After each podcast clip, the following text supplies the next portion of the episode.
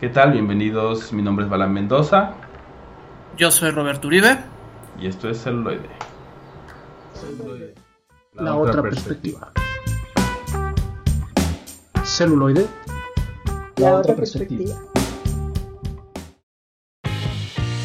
Así es, y ya estamos aquí de vuelta después de una larga pues, temporada de vacaciones. Sí. Y, una pequeña reestructuración técnica. Así es. Pero. Ya estamos pero ya. Aquí. Ya estamos aquí. Gracias a los seguidores y a los fans por su, por su espera. Y pues bueno, no los dejamos tan abandonados. Ahí tuvimos un videíto para decirles lo que estaba pasando. Hablamos de WandaVision, que, híjole, empecé con, no sé si altas expectativas, pero después del capítulo 3 está muy de flojera la serie. Está rara, ¿no? Es como, o sea, yo no he visto el tercero, pero vi los dos primeros que se liberaron. Y fue así como, ok, está raro, pero, o sea, ¿qué pasa, no? Y es y pensé, ok, en el tercero deben dar respuesta a qué está pasando. No sé si lo han hecho, pero si no lo han hecho es como ya es demasiado. No, no, no lo han hecho, no, han empezado a dar respuestas, solo hay más preguntas. Y digo, está padre la, nostalgia en este sentido este, recordándonos a mi bella genio o a hechizada, digo, está, está padre ese regreso a, la tele clásica, este tipo de comedia. Sí, como el rescate y un poco la fusión, ¿no? Porque el rescate porque es como el mismo tipo de filmación, ¿no? De televisión de esos años, pero pues obviamente ya está en un streaming, entonces... Sí. Esa dicotomía, ¿no? Pero se me hizo interesante al principio, pero sí, si ya la extendieron mucho, también pues llega a ser pesado, ¿no? Para uno como espectador. Exactamente, y, son ocho capítulos, ¿no? Entonces, si nada más son ocho capítulos y ya en tres no, tenemos respuesta, o sea, el último capítulo ha de ser una explosión o no sé. o va a ser de tres horas. va a ser una película en especial. Entonces, pero hasta ahorita no, no ha cumplido mis expectativas. No sé ustedes, espero que dejen sus comentarios ahí en nuestro Facebook, Instagram o nuestro Twitter. Y si no, nos pueden contactar por contacto arroba celuloide.life para escuchar todas sus opiniones. Y, también sugerencias, porque también he visto que han salido muchísimas series, ¿no? Digo, siempre salen, siempre ha habido una gran producción, pero creo que ahorita han estado también metiendo mucho, eh, mucho más, ¿no? Producciones de series. Y más por la situación de, la pandemia y eso no, nos, nos viene a preocupar a nosotros porque, pues bueno, por lo menos lo que es la industria del cine y del teatro, pues está prácticamente paralizada, o sea, siguen sin haber mucha gente en los cines. En lo personal yo no me he animado a, a ir todavía. Tanto como no hay una película que yo diga valga la pena ir al, cine, como pues la cuestión sanitaria. Sí, como todas las medidas, ¿no? Sí, yo también, eh, o sea, por ahí creo que fui a ver la de Gerald Butler en realidad justamente quería ver eso, ¿no? Como el tema de cómo, cómo iba a ser, ¿no? Esta experiencia de ir al cine ahora, ¿no? Porque precisamente para mí no creo que se vaya a acabar como muy pronto, entonces dije, vamos a ver cómo es esto, ¿no? Entonces todas las medidas y todo. Y pues sí, la verdad es que había como cinco personas en una sala, ¿no? Entonces, pues realmente el distanciamiento sí es, eh, o sea, no hay como mucho tema la película pues sí es de estas así como tipo impacto profundo, como todas estas que ya conocemos, ¿no? Alarmistas, se va a acabar el mundo y qué van a hacer los personajes, ¿no? Entonces, y es así como de, obviamente la sacaron por eso y este y también no sé qué también le fue, yo creo que no tan bien, pero o sea, no no hay como mucho que destacar ahí. Pero digo, es, interesante esta nueva esta nueva normalidad, ¿no? En ese sentido del cine y teatro. Y, ahora pues también tenemos esta situación de que se estrenan las películas a la par. En el caso de, de Mujer Maravilla, 1984, que salió tanto en HBO Max como en cines. Y ahora no le fue tan bien, ni en cines ni en HBO. ni en el streaming. ¿No? O sea, Sí, al final es el cambio, ¿no? De, de, de, todo, o sea, el cambio de juego. ¿no? Porque también de repente es cómo se distribuye, en qué momento, en qué canal, en qué streaming, en qué servicio de streaming, ¿no? ¿Cuál es la audiencia, ¿no? ¿Quién ya lo tiene quién no? Entonces es interesante cómo, cómo van a salir las siguientes películas. Por ejemplo, en mi caso, una de las que estoy esperando es... Eh... ve, o sea, es eso, vamos que literalmente adaptar y hacer pequeños cines en casa, que algunos ya los tienen, pero no es como lo hegemónico o lo, lo normal. Sí, también, o sea, aún así sigue, o sea, por más que tengas una de 65 pulgadas, una pantalla, pues a lo mejor habrá quien diga, bueno, yo sí tengo mi proyector y todo un poco más pro, pero no creo que sea la mayoría, definitivamente. Entonces, sí, todo esto es, es interesante de, eh, pues de revisar y de ver, perdón, de, ver cómo va a ser hacia, hacia el futuro. Y pues bueno, basta de chorizo, vamos con la maciza. Y ahora les vamos a hablar sobre el otro lado de un actor que se ha caracterizado por películas de comedia que en lo personal eran muy buenas y las últimas ha, ha decaído. Sí, ha decaído un poco. yo, creo que ha decaído un mucho, ¿no? o, sea, yo creo que fue gradual, o sea, yo creo que ya tiene tiempo que, que ha estado como, pues sí, bajando como ese nivel, o sea, yo creo que ya también en algún momento no diría que fue innovador, pero sí como que ya tenía un, estilo que estaba explorando y que iba desarrollando. Y a algún punto dijo, eh, como que aquí ya sé que es la fórmula, ya sé que esto le gusta a la gente. Me parece que, que va por ahí. ¿No? Y, y, fíjate que no es tanto a la gente, es a sus amigos, porque como ha recibido tantas críticas de la crítica, ahora sí, o bueno, críticas negativas, este, de las últimas declaraciones que tuvo, que él no hacía cine para gustarle la crítica, sino que él hacía cine para divertirse y para divertir a sus amigos. Lo cual lo vemos reflejado en sus últimas películas. Sí, que ya más bien es como, ok, voy a seguirme divirtiendo, ahí se ven. Ah. Pero que tiene un, lado B y es por eso que se llama así el, el episodio de hoy, el otro Sandler, porque estamos hablando de Adam Sandler, que no solo es un actor de comedia, sino que también tiene papeles dramáticos que yo creo que valen la pena rescatar y que él mismo nos está negando de sus buenas actuaciones, porque no agarra o no le dan más papeles como estos. Sí, creo que, que ahí como un terreno todavía por explorar, digo, ahorita vamos a ir viendo.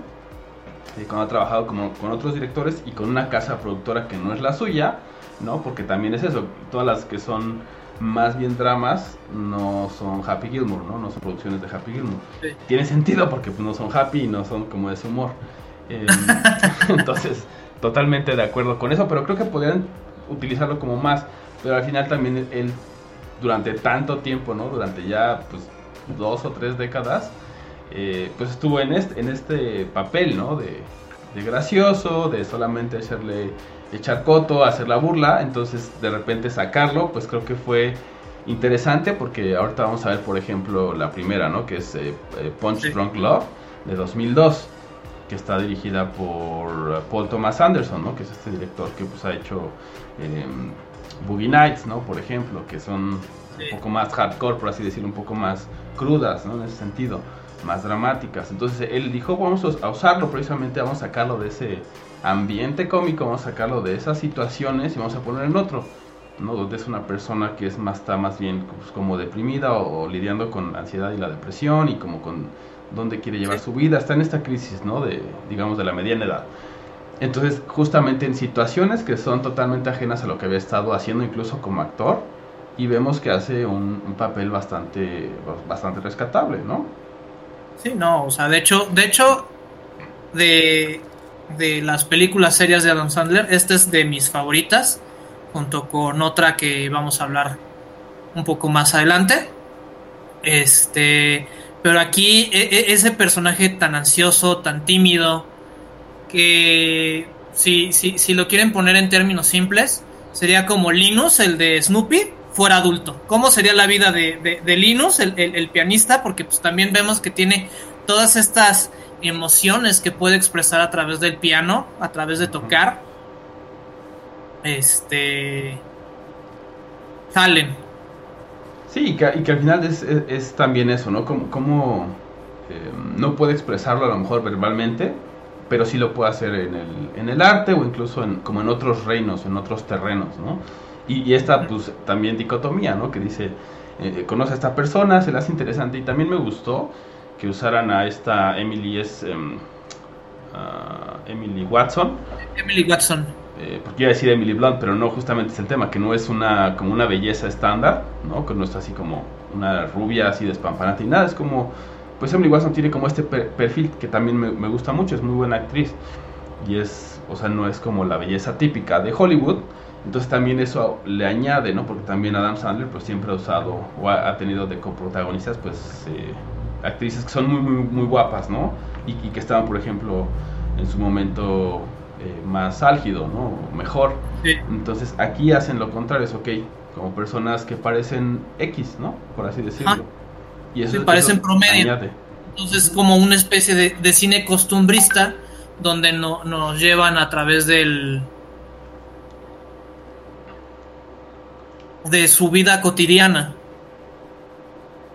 Y el cómo el encuentro de dos personas transforma algo cotidiano en, extraordinario, ¿no? Y, recuerdo una escena justamente donde, donde se conocen, que el personaje de Adam Sandler va al cumpleaños de su hermana, pero él no quería ir porque los amigos o ese círculo, justamente por su ansiedad y todo eso, pues lo tachan de gay porque pues nunca le habían conocido una novia y porque era bastante retraído, sí Sí, claro.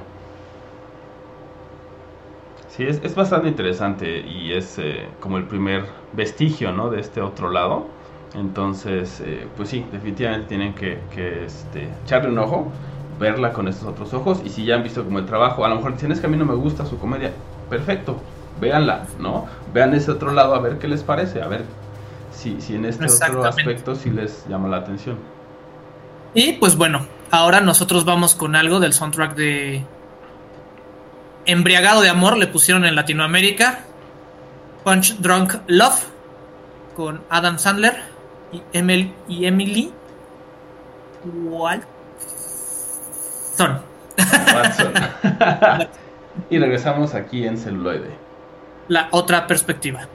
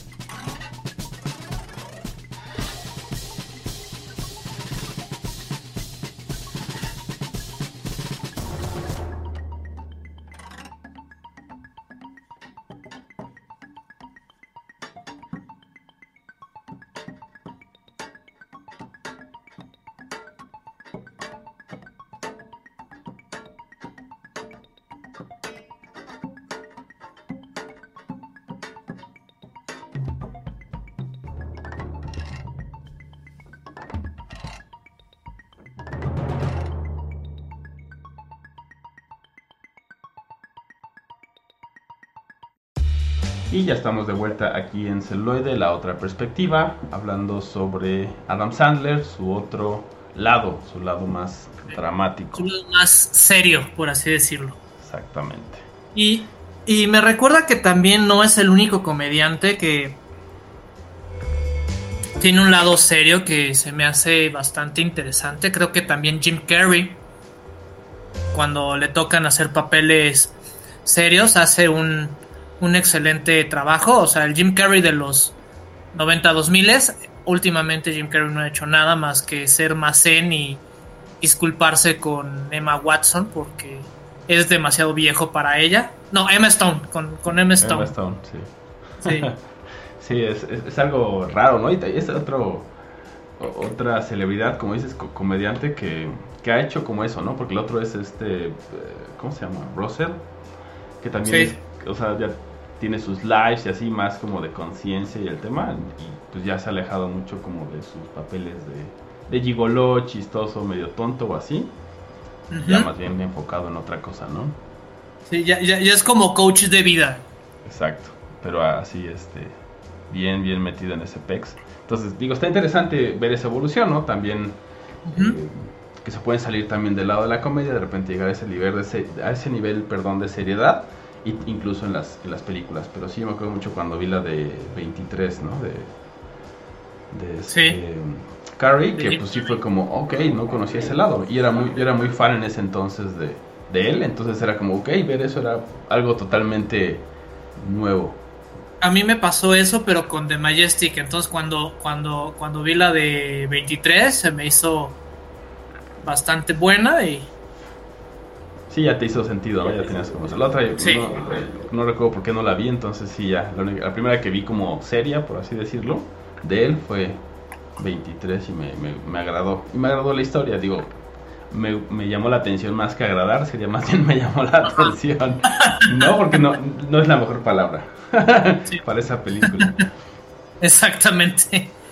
Y pues bueno, seguimos ahondando un poco en el nuevo o el otro lado de Adam Sandler y ahora vamos con este una película que es del 2007, y se llama Rain Over Me y este nosotros la recibimos como La esperanza vive en mí.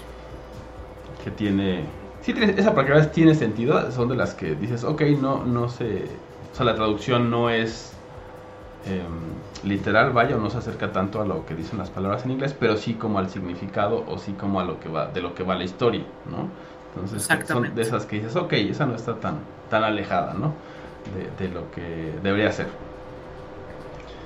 También aquí sale, por ejemplo, además de, él, de Adam Sandler, sale Don Cheadle, que pueden identificar como War Machine en el universo de Marvel. Y bueno, ha hecho también eh, la de Ruanda, por ejemplo, que también es pues muy muy dramática, ha hecho con muchas cosas también. Eh.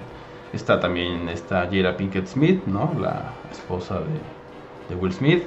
Liv Tyler, ¿no? Eh, hija de, de, Aerosmith, que bueno, pues es también Arwen y bueno, sabemos, ¿no? Está también el papá de Kiefer Sutherland, está Donald Sutherland, o sea, tiene un, un reparto bastante, bastante bien este, estructurado y bastante poderoso, ¿no? Sí, sí, sí, tiene buen este... Y este, tiene buen cast y la, la, historia es de estas entrañables. Yo creo que esta, esta sí pudo haber ganado algo de la academia, pero creo que no, no la perfilaron. Pero era ese tipo de, de, historias que podría ganar de la academia porque pues tiene este relación con ese tema tan sensible que fue el 11 de septiembre en Nueva York y el reencuentro de dos amigos después de mucho tiempo de no estar juntos.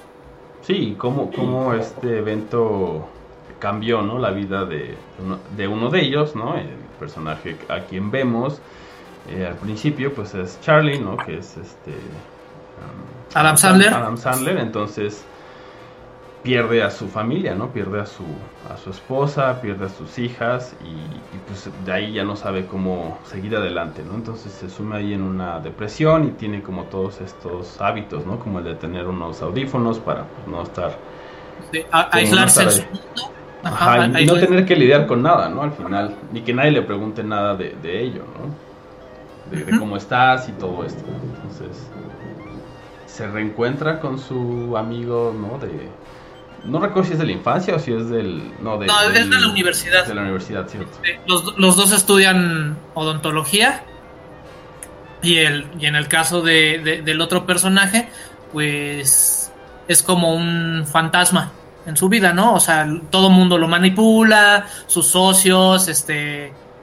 Entonces es como, como fantasma de su propia vida y el otro pues no está no está en la realidad, ¿no? Y entonces así como entre los dos se empiezan a, dar esperanza, se reencuentran, ya saben, casualmente, casual, casual no casualmente, porque así lo dice el guion, pero... casualmente gracias a la trama y porque así estaba escrito.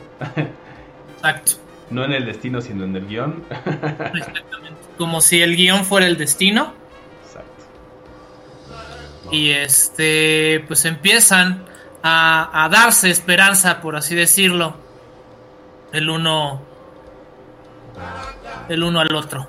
Y luego pues también está como más, eh, más complicación y, justamente no es una, una, película que puede ser eh, complicada de ver en ese sentido y especialmente ahorita que tenemos como toda esta situación global.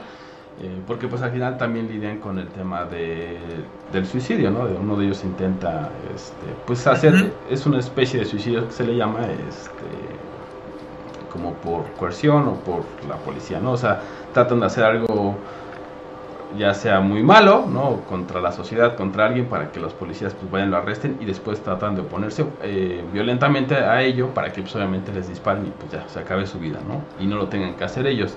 Entonces es algo, si se dan cuenta, pues muy, muy complicado, muy, muy delicado. Y después de ahí, ¿no? Como no es exitoso este intento, pues qué es lo que sucede, ¿no? Las repercusiones que vienen después de este intento. Y de ahí como, como cada uno de ellos, pues trata de, por una parte, lidiar con lo propio y del otro lado, pues decir, te ayudo, ¿no? Pero como si yo estoy igual. a Sí, sí, sí. Entonces aquí, aquí vemos que también Sandler puede, puede tener estos personajes mucho más profundos, con distintas capas, con, cambios de, humor, pero sigue estando en el... Sí, como el terreno del drama, ¿no? En el terreno del drama. Más, no tiene algunos toques de comedia un, un, poco ácida, pero este manteniéndose en el drama recomendable. No si están deprimidos, pero. sí, no. Definitivamente están pasando por algo así. Esta sí no la vean. Pero, o sea, si tienen como ese ojo crítico o quieren también ver, de repente sirve, ¿no? El ver qué le pasa a otras personas y cómo lidian con ello. A lo mejor no para hacer lo mismo, pero sí para decir, ok, a lo mejor no estoy en la misma situación. o no estoy tan mal y tengo, y tengo otra, otro tipo de alternativas. Exactamente, ¿no? Y, otros tipos, otros mecanismos para lidiar con ello, ¿no? A lo mejor es, claro, yo también tengo amigos, pero no les he hablado, entonces a lo mejor es acercarse a ellos, familiares, no lo sé, hay como muchas formas que, pueden hacer, ¿no? Pero sí, definitivamente, si están muy en un lugar muy oscuro, pues no, no la vean. Vean, vean la que sigue. Y pues bueno, ahora los dejamos con algo de La Esperanza Vive en mí o Rain Over Me este, aquí en celuloide la otra perspectiva. Would I, what would I do without you?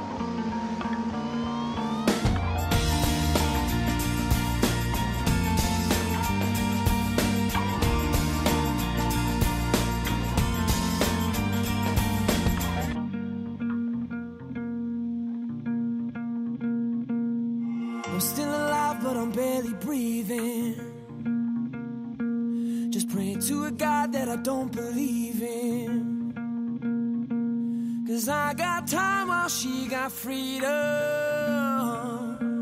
Cause when a heart breaks, no, it don't break even. The best days will be some of my worst. She finally met a man that's gonna put her first. While I'm trouble sleeping. Cause when a heart breaks, no, it don't break even.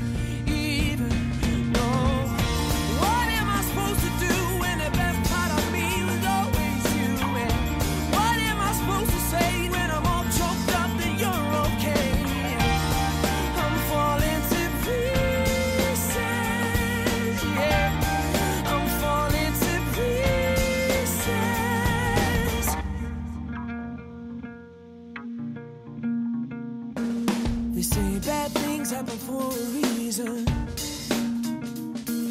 But no wise words gonna stop the bleeding.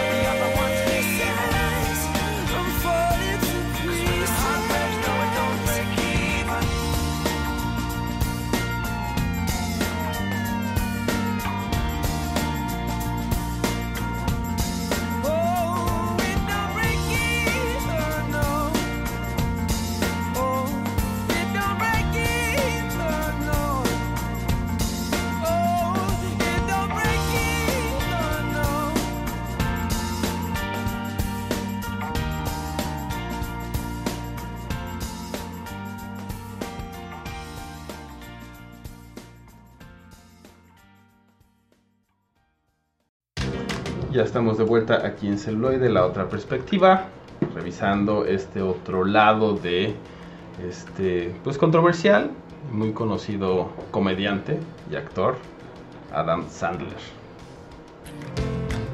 Es Ya. correcto.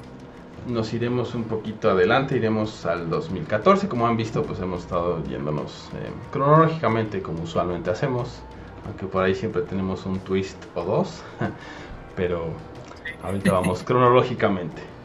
Y esta película de 2014 se llama Men, Women and Children. No he visto cómo le pusieron, si es que hay traducción. a No, español. la pasaron literal. Pues sí, digo, Hombres, como- mujeres y niños. No, no hay mucho que hacer, ¿no?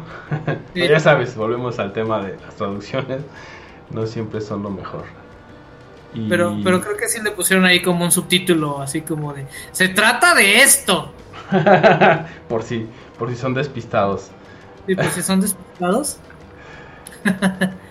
y pues aquí, aunque no, no tiene un papel protagónico, este, Adam Sandler, este es parte de un matrimonio y de los actores de, soporte que nos ayuda a, a darle intención a la película, ¿no? Entonces también, no solo como protagónico, sino como soporte, puede aumentar y, y generar un, un ambiente, digamos, profesional en ese sentido.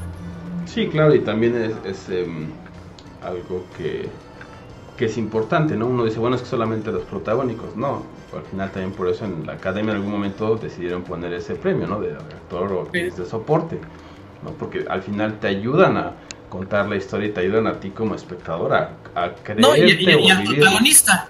Sí, claro, también. Al, al Y- protagonista sentir que está ahí, ¿no? Y aquí nos marca la historia, no me acuerdo bien si son dos o tres familias. Son Este, que se ven- No son que más, se pero ven en- como tres son las que... Sí, Las, las principales. Este, y la relación de lo que es los niños o la juventud con el internet.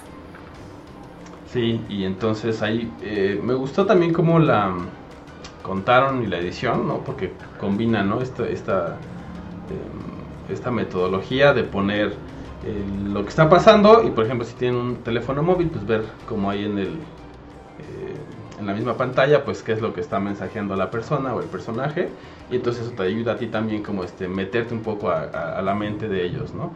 Y jugar como con todo este tema de la tecnología.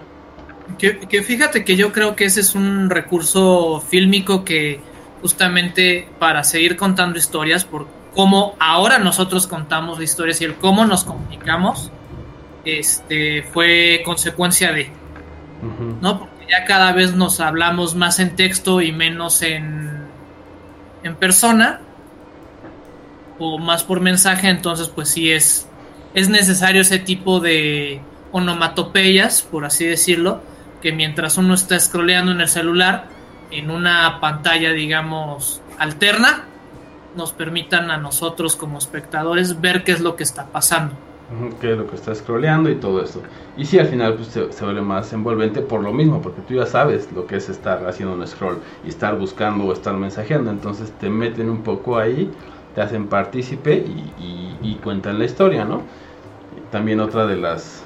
Digo, ahorita me voy a salir un poco de, de la película porque me acordé eh, del episodio, del nuevo episodio de American Gods de la tercera temporada, que tiene ese, este tipo de transiciones también, que parecen como de móvil, como si estuvieras viendo en tu teléfono móvil y después como si estuvieras en la pantalla grande, después como si estuvieras en la tele, o sea, como usar el, eh, la resolución, el ancho de las pantallas como para jugar y contar esta De historia. la multipantalla. Ujú. Y digo, sé que no es la primera, pero como que se me hizo, ya es una tendencia que está ganando muchísimo más fuerza también por lo mismo de, de que ya hablamos, ¿no? Eh, vamos a tener eh, películas en streaming, ya no nada más en cine, entonces este lenguaje también se vuelve pues muy relevante, ¿no?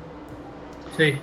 Y volviendo al tema de la peli, pues eh, tiene como todos estos estos temas también, ¿no? De por qué los adolescentes, ¿no? Ya se empiezan a comportar diferente, pues empiezan a, a tener todos estos cambios, cómo afecta o cómo influye, diría yo más bien, cómo influye el internet y las nuevas tecnologías y estas nuevas formas de comunicarnos en ese desarrollo. Y cómo hay esa también esa discrepancia, ¿no? Porque también eh, pues una de las mamás, ¿no? Que justamente decíamos fuera del aire, ¿no? Es Jennifer Garner. Es así una control freak mal pedo, ¿no? Que es así de no. Y entonces le, le, le hackea todas sus contraseñas, todas sus... Todo lo que hace en línea su hija lo, lo supervigila y decide que, que sí, que no. O sea, borra mensajes de sus compañeros. O sea, hace cosas así, ¿no? Y que uno diría, por ejemplo, si, si alguien se lo hiciera a un adulto, pues luego, luego uno diría Sí. privacidad, ¿no? Está violando mi, mi, mi privacidad. Pero como es un adolescente y está al resguardo de su mamá, pues es, entran todos estos temas también eh, interesantes, ¿no? Y complejos. Sí, sí, de hasta dónde, ¿no? O sea, hasta dónde es cuidado y hasta dónde es control freak. Sí, o sea, y, y- y- y, pues también tiene que ver como con todo lo demás. Digo, al final ahí voy a, a dar un poco de lo que yo hago fuera de, de este programa, ¿no? Que yo, yo trabajo en seguridad informática, pues es son temas que son muy, muy relevantes, ¿no? La privacidad, donde eh, debería ser un derecho, no debería ser un derecho, sí, no, ¿por qué? Y después de ahí también la legalidad de ello, ¿no? ¿sí? O sea, ¿qué tan legal puede ser que tú como padre o tú como empresa o como individuo O te como metas en los datos del otro? Sí, claro, y al final es como, como gobierno incluso, ¿no? Cuando vimos todo ese tema de Snowden y así, eh, pues es, es eso, al final es, claro, voy a escuchar todo para saberlo todo y entonces poder reaccionar. Pues sí y no, hasta dónde deberíamos permitirlo y hasta dónde no. Se me hizo eh, interesante, ¿no? Obviamente por mi carrera, pero también como eh, cinematográficamente también se me hizo interesante los temas. Y pues bueno, espero que ustedes entren a nuestras redes sociales, no al nivel de acosarnos, pero pues sí queremos saber sus opiniones y saber qué, qué rumbo podemos darle a este programa. Los dejamos ahora con algo de hombres, mujeres y niños y regresamos con más Adam Sandler aquí en celuloide, la otra perspectiva.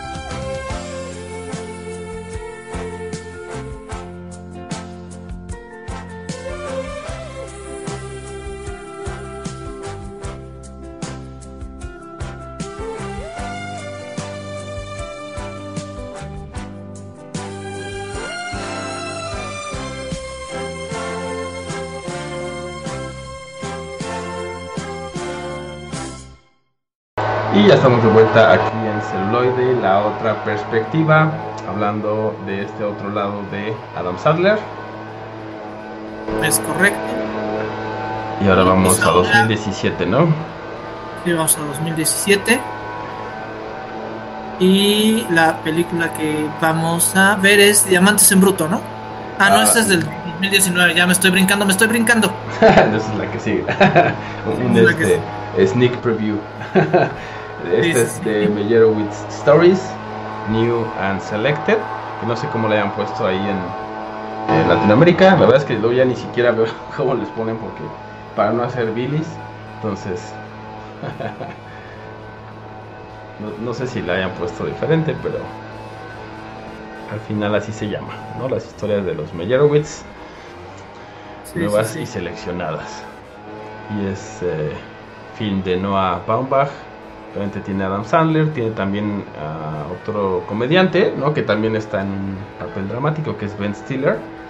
Y a un actor, bueno, no a uno, sino a varios actores consagrados, como es Dustin Hoffman y eh, Emma Thompson, Sí. ¿no? Por ejemplo, que también ya ha hecho de todo. Y creo que también por ahí está Edran Brody. Ah, no recuerdo. No recuerdo, al menos ellos son como el cast ¿no? principal, que son precisamente esta familia Meyerowitz. Entonces, y, y vemos eso, ¿no? Va- Vamos viendo cómo se cuenta esta historia acerca de estos tres medios hermanos que comparten padre, ¿no? O sea, tienen el mismo padre, diferentes madres, y pues justamente todo este tema de cómo los fue marcando a cada uno de ellos, eh, pues las acciones de su padre, ¿no? Y, y, eh, al perseguir su carrera como escultor. Sí. Y pues aquí este, tenemos una, una situación que, que cada vez se vuelve más este, común, que es cuando el fracaso amoroso se presenta, uno regresa al nido, al hogar, es decir, a la casa de los padres. Sí, también es eh, como muy, muy tradicional como de ciertas culturas, ¿no? Y ahí lo vemos, por ejemplo, en ellos, ¿no? Que ahí, ahí siempre han puesto como el tema de, eh, de la familia ju- eh, judía y como todos estos valores, justamente es eso, ¿no? De eh, algo empieza a salir mal, ¿no? Y entonces regresan al, al nido. Y a la vez, pues, cómo, cómo interactúan, porque al final todos y cada uno de los 13 eh, hermanos, pues, tienen como un tema con el papá, ¿no? En algún momento se enojaron con él o tienen discrepancias con él y no han sabido cómo llevarlas y de repente el papá enferma y entonces se ven confrontados con esta situación, ¿no? De sí, le, le tengo a lo mejor siento ren- eh, cierto rencor, enojo, por un lado, y por el otro, pues sigue siendo mi padre, lo sigo queriendo, ¿no? Y está a punto, o, o parece que puede morir en este, con esta enfermedad, entonces Entonces es limpiar culpas, es intentar sanar la relación mientras seguir adelante. Exactamente. Y entonces vemos ahí pues todos estos temas eh, complicados, cada uno de ellos, cómo lo recuerdan. eh, y también por ahí hay como un elemento que es el un compañero escultor, ¿no? Pero que ha sido como mucho más famoso que su papá. Y como esa también, eh, esa relación de amor-odio con él, ¿no? De sí se ven y se saludan súper bien. Y el señor Meyerowitz le tiene ahí el, E- e- ese rencor profesional, por así decirlo. Exactamente, ¿no? Y como que lo critica muy duramente. Entonces está interesante. De hecho, eh, fue seleccionada para la Palma de Oro. No la ganó, pero sí ganó el, eh, el, el de Cannes de 2017. Y, y recibió muy, muy buenas este, críticas. Incluso para las actuaciones, excepto la de Adam Sandler, ¿no? Entonces también ahí, eso se me hizo interesante comentar. Al final es, eh, pues esto, ¿no? Que también de repente es eh, una audiencia diferente, ¿no? Y puede llegar a ser difícil llegar a, a, a gustar a lo mejor en Cannes, ¿no? Viniendo de, de su historia y a lo mejor eh, con su... Yo, yo creo que eso fue lo que afectó, ¿no? O sea, como que a ellos no les convenció así como de, ah, este es de, de, de, de comedia así medio gachita. Sí, o sea, al final, pues es como todo, ¿no? Y por ejemplo, ahí otro de los eh, comentarios que, que vienen por ahí es que, eh, pues muchos de los directores y que, que son jueces, ¿no? En estos grandes festivales, dicen el streaming no, o sea, no es, no debería ser considerado para estos premios, ¿no? Estos premios son para la cinematografía tal cual fue concebida, ¿no? En- casi casi en filme, pantalla grande, todas estas cosas. Y al final influye en cómo ven justamente todo lo que no eh, quepa dentro de esa descripción o dentro de ese reino, ¿no? Entonces creo que sí, al final sí le afectó que tuviera como todo ese historial de pues comedia sosa, comedia corporal, ¿no? Eh, etcétera, como películas muy comerciales. Pero al final, pues la película como tal sí recibió eh, muchas buenas críticas. Buena crítica. Sí. Por el guion y la dirección. Entonces, es interesante, la verdad es que sí está, está muy bien realizada. Tiene por ahí unas secuencias bastante interesantes eh, de tomas abiertas y de planos secuencias muy, muy buenas que no se deberían de perder. Entonces, eh, también eso es algo que, que ustedes pueden ver de, de este personaje Adam Sandler en, otra, en otro terreno que no es la comedia. Y pues también tenemos a nuestro este Adam Driver, que era, era, era el que el que quería decir no a Adam Brody. Ah, claro, sí. Adam Driver, este. Eh, Darth, ah, Kylo Ren. Sí, Kylo Ren y Sí, también sí. ex esposo de este, Scarlett Johansson Scarlett Johansson en Historia de un matrimonio. Entonces sabemos que a él sí sí le gusta entrarle a los a los dramas, ¿no? Entonces, Sí, exacto. Se siente cómodo ahí, ¿no? Entonces, ajá. sí, y es bastante bueno, ¿eh? O sea, es así como de Sí, a mí también me, digo, me sorprendió bien en justamente Marriage Story, entonces creo que es bastante bueno y tiene la capacidad de hacerlo, entonces... Y ya, ya lo ves afuera incluso de la pantalla y es un- una persona totalmente afable, o sea, es como... Sí, sí, sí. No te imaginarías que, que es Kylo Ren, entonces dices, ok, tiene, tiene talento y, y lo, y lo va a desarrollar, ¿no? Entonces... Exacto. Y pues bueno, ahora los dejamos con las historias de los Mayor Wits. y regresamos con más celuloide. La otra perspectiva.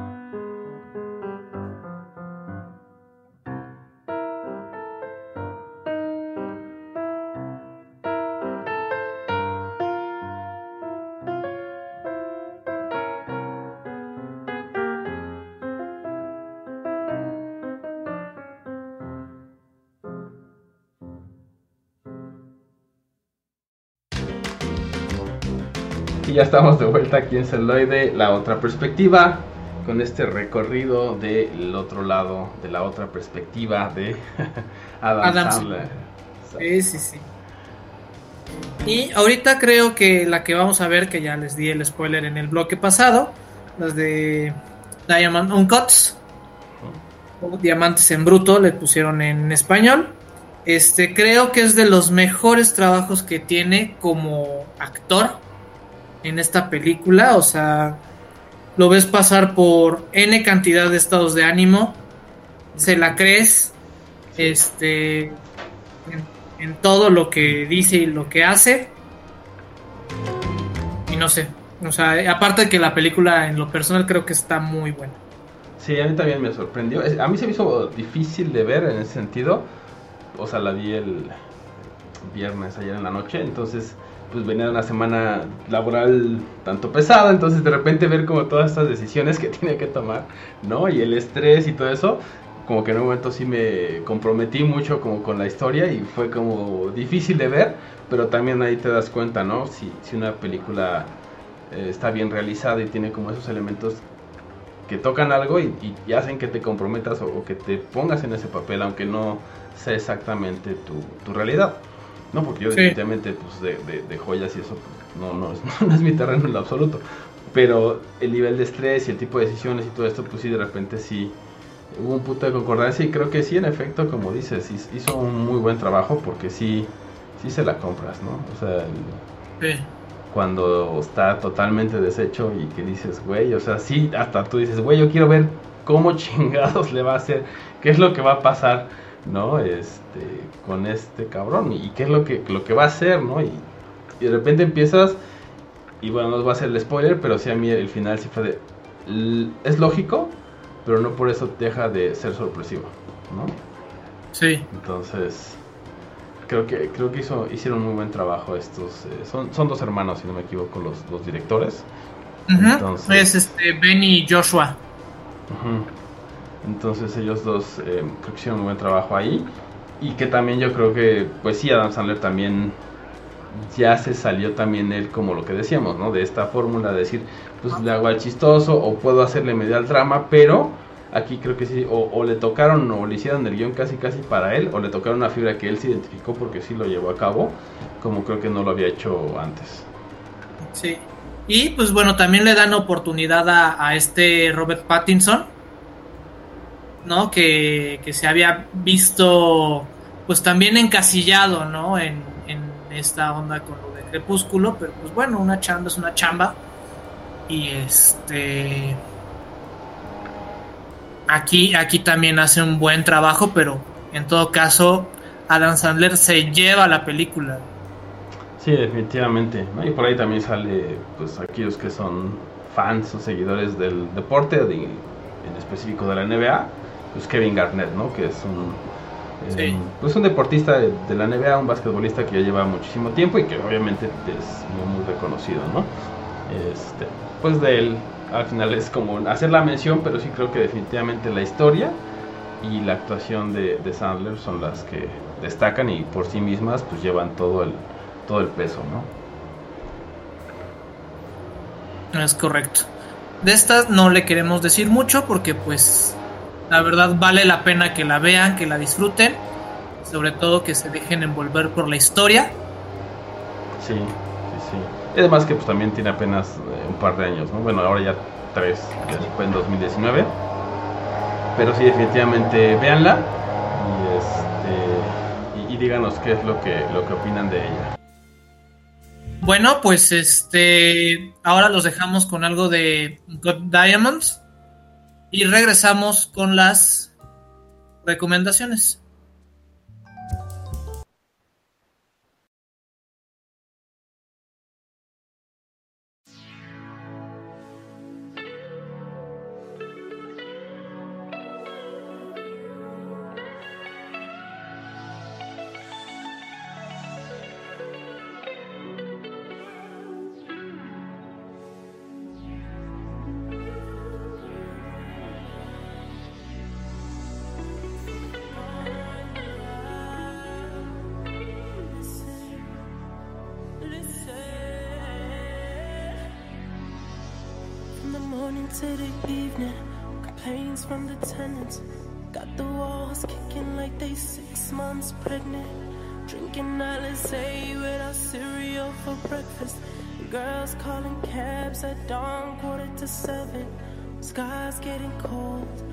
Flying from the north. Rocking with our city like a sold out show. A house full of pros that specialize in the hoeing. Make that money rain as they taking off their clothes. Order plane tickets. Cali is the mission. Visit every month like I'm split life living. Let the world listen if a hater's caught slipping, then my niggas stay tight. Got my back like Pippin, fast life gripping. Yeah, we still tipping. Codeine cups paint a picture so vivid. Fakes try to mimic, get girls timid, but behind closed doors they get pulled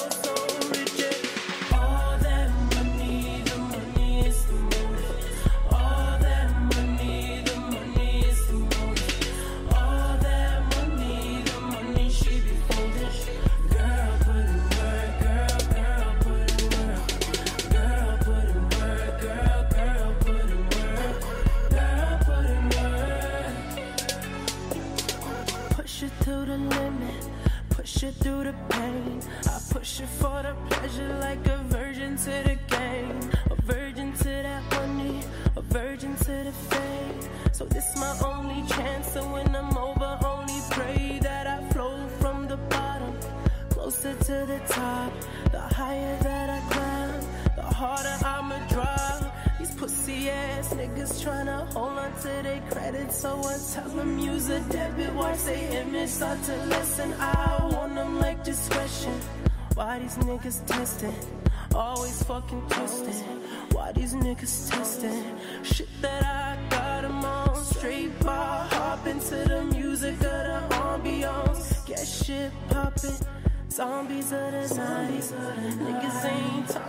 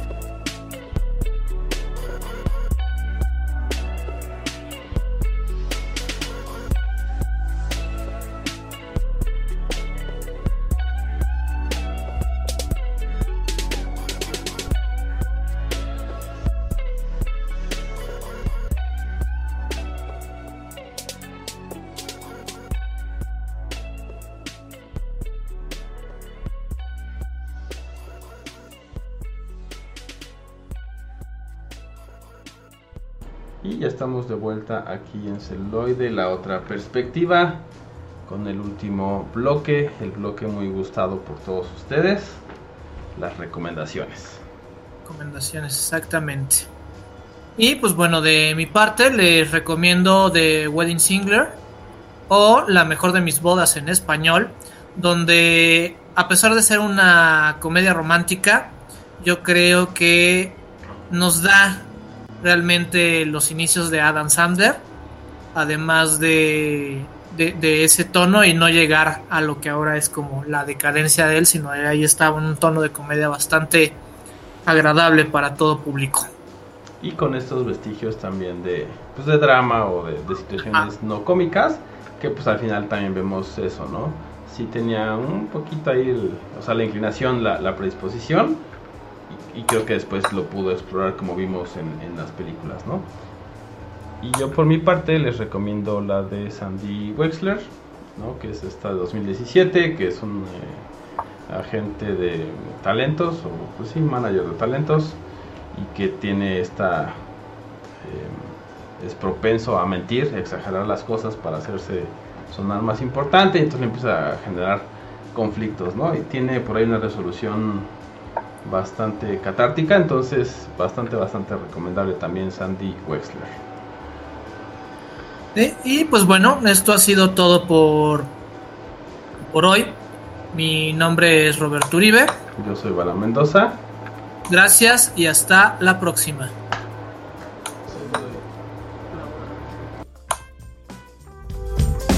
Celuloide, la otra perspectiva.